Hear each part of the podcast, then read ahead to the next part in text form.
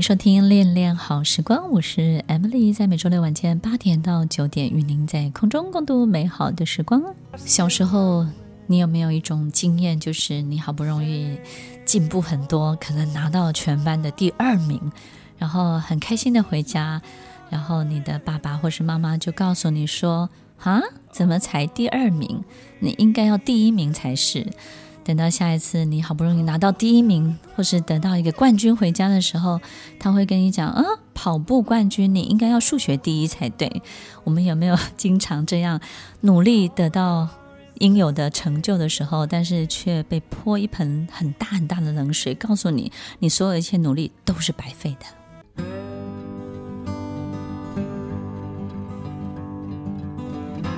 收听《恋恋好时光》，我是 Emily，在每周六晚间八点到九点，与您在空中共度美好的时光。在节目当中分享的所有的一切，其实有时候我经常分享分享，就哎发现哎，我有没有这样的现象？那听众朋友，其实我们在聆听的过程当中啊，就是大家参考一下，因为有时候我们真的不知道。为什么我们会有这样的情形？但是他好像也不是个病，对不对？但是哎，奇怪，领导人怎么都会遇到这样的同样的状况？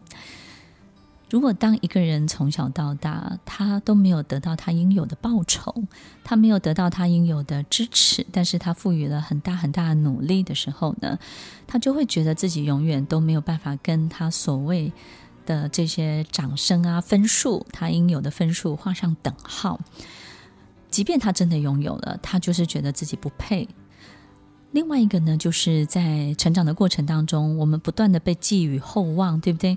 有时候呢，可能我们真的哇，真的是考上一所非常非常好的学校，你就很开心，很开心。然后你的爸爸就跟你讲说：“哦，这个学校不错，不过你应该 suppose 你要更好的。”那你就告诉自己说：“嗯，那我要追求完美，我现在还不够好，我一定要更好。”好比你今天穿了一件非你自己觉得很漂亮的衣服，对不对呢？然后呢，你的另外一半看了，那另外一半就告诉你说：“啊，真的很好看啊，嗯，但是如果换另外一件更好。”我们有时候就会觉得，经常得到的讯息，自己收到的讯息就是你还不够，你还可以更好。所以他没有泼你冷水哦，是说你已经很好了，但是你还要更好，你还可以更多，你应该要更努力，所以你就会得到更更多你想要得到的一切。所以当我们发现自己也这样子被寄予厚望、被寄予期待的过程当中，你就会觉得哇，真的诶，好像自己永远都追不上自己那个最想要的那个最好的。所以，不管我们自己是不被肯定、被忽略、被泼冷水，或是这种被寄予厚望，然后养成一种追求完美的性格，到最后，到最后，当你成为领导者之后，你会发现这个冒充者症候群就会找上你了。就是我们会投入很大的心力，但是始终内心深处觉得自己不够好。我们的心理水位呢，上不了，对不对？没有办法符合我们真的我们的职位职称的那个高度，跟别人看你的每一个视角、每一个角度都没有办法画上等号。而且有时候甚至我们会觉得自己好像就是一个骗子，对不对？你会觉得自己就是个演员，所有一切都是你演出来的，然后你只是演得很像，演得很真，很用力演，然后演得别人都相信。你觉得这一切呢，都会是。虚空的都会是虚假的，然后最后它都会不见，然后自己最后呢就会成为大家众所这个口中的这个骗子。那这个冒充者症候群很很严重的时候，我们有时候对自己的否定就会到达这样的一个程度。所以，怎么样让我们这个心理位差、内心深处的这个内在的这个化学效应跟得上外面的这些物理物理的这些动作？心理位差的水位要上升，有一个很重要的一件事情，就是我们必须要完成一个完整的传输的动作。这个完整的传输的动作，就是我们过去呢，我们很喜欢给，很喜欢给别人。你看，你看，给的恩惠，对不对呢？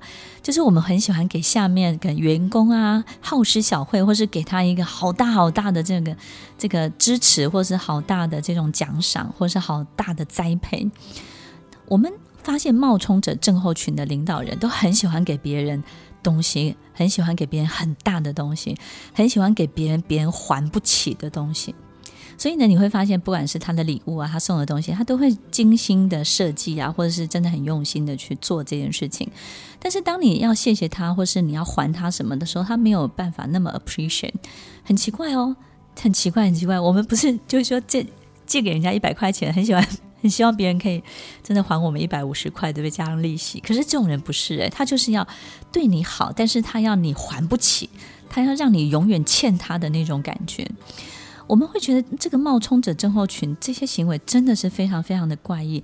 他接受自己给别人，但是他不接收别人给他的，他也不太接收别人对他的道谢。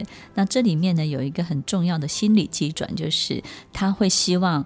告诉别人你还不起，透过这个动作让自己觉得我比你强很多，我比你更强壮。你看我比你更行，然后呢，我是高你一等的，你还不起，我给你，但是我愿意给你。其实这个在心理控制当中呢，心理戏的控制当中呢，这出戏是演得非常非常成功的。但是这个不会为你带来快乐，因为心理位差其实有一个很奇怪的作用，就是就像我们心里呢。觉得买一个包包可以增加我的自信，对不对？我们心里有一个缺口，这个缺口是一个洞。我们觉得透过这个包包背在我们身上，我们可能就会变得很有自信。但是我们可能买了这个包包之后，自信呢只维持了五分钟或者一天的时间。这个包包背在身上之后。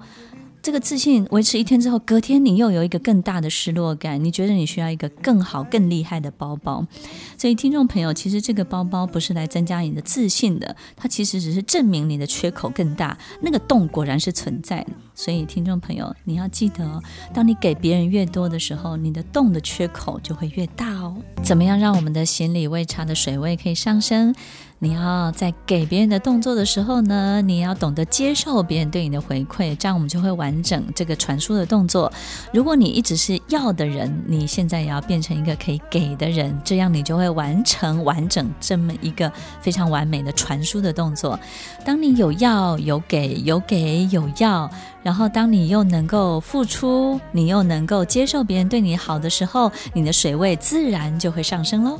听完今天的节目后，大家可以在 YouTube、FB 搜寻 Emily 老师，就可以找到更多与 Emily 老师相关的讯息。在各大 Podcast 的平台，Apple Podcast、KKBox、Google Podcast、SoundOn、Spotify、Castbox，搜寻 Emily 老师都可以找到节目哦。欢迎大家分享，也期待收到您的留言和提问。我们下次见，拜拜。